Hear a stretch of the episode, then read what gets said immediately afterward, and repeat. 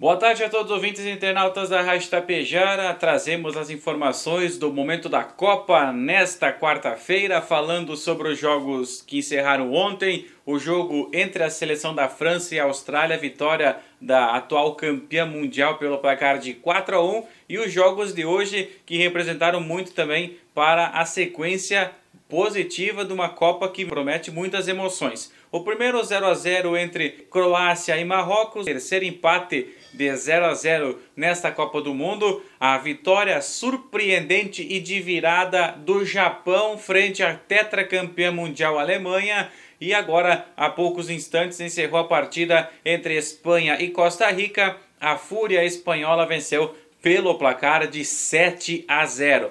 Fecha a rodada desta quarta-feira o jogo entre Bélgica e Canadá. Brasil estreia amanhã e terá total cobertura da Tapejara Esportiva em cadeia com a Gaúcha de Porto Alegre a partir das 4 horas da tarde. Momento Copa tem oferecimento especial da Burilli Racing Pneus Off-Road. Todo legado de família da Burilli Racing agora sendo levadas às pistas off-road do Brasil e do mundo. Qualidade Burilli Racing de Tapejara circulando o mundo todo. Adquira os produtos Burilli Racing no portal buriliracing.com.br e JDB Contabilidade de Bastiani, um outro legado de família cultivado por 56 anos na área da contabilidade em Tapejara e na nossa região. Está situada no tradicional endereço da rua Padre Anchieta 143 Tapejara. O fone é o 3344 2225.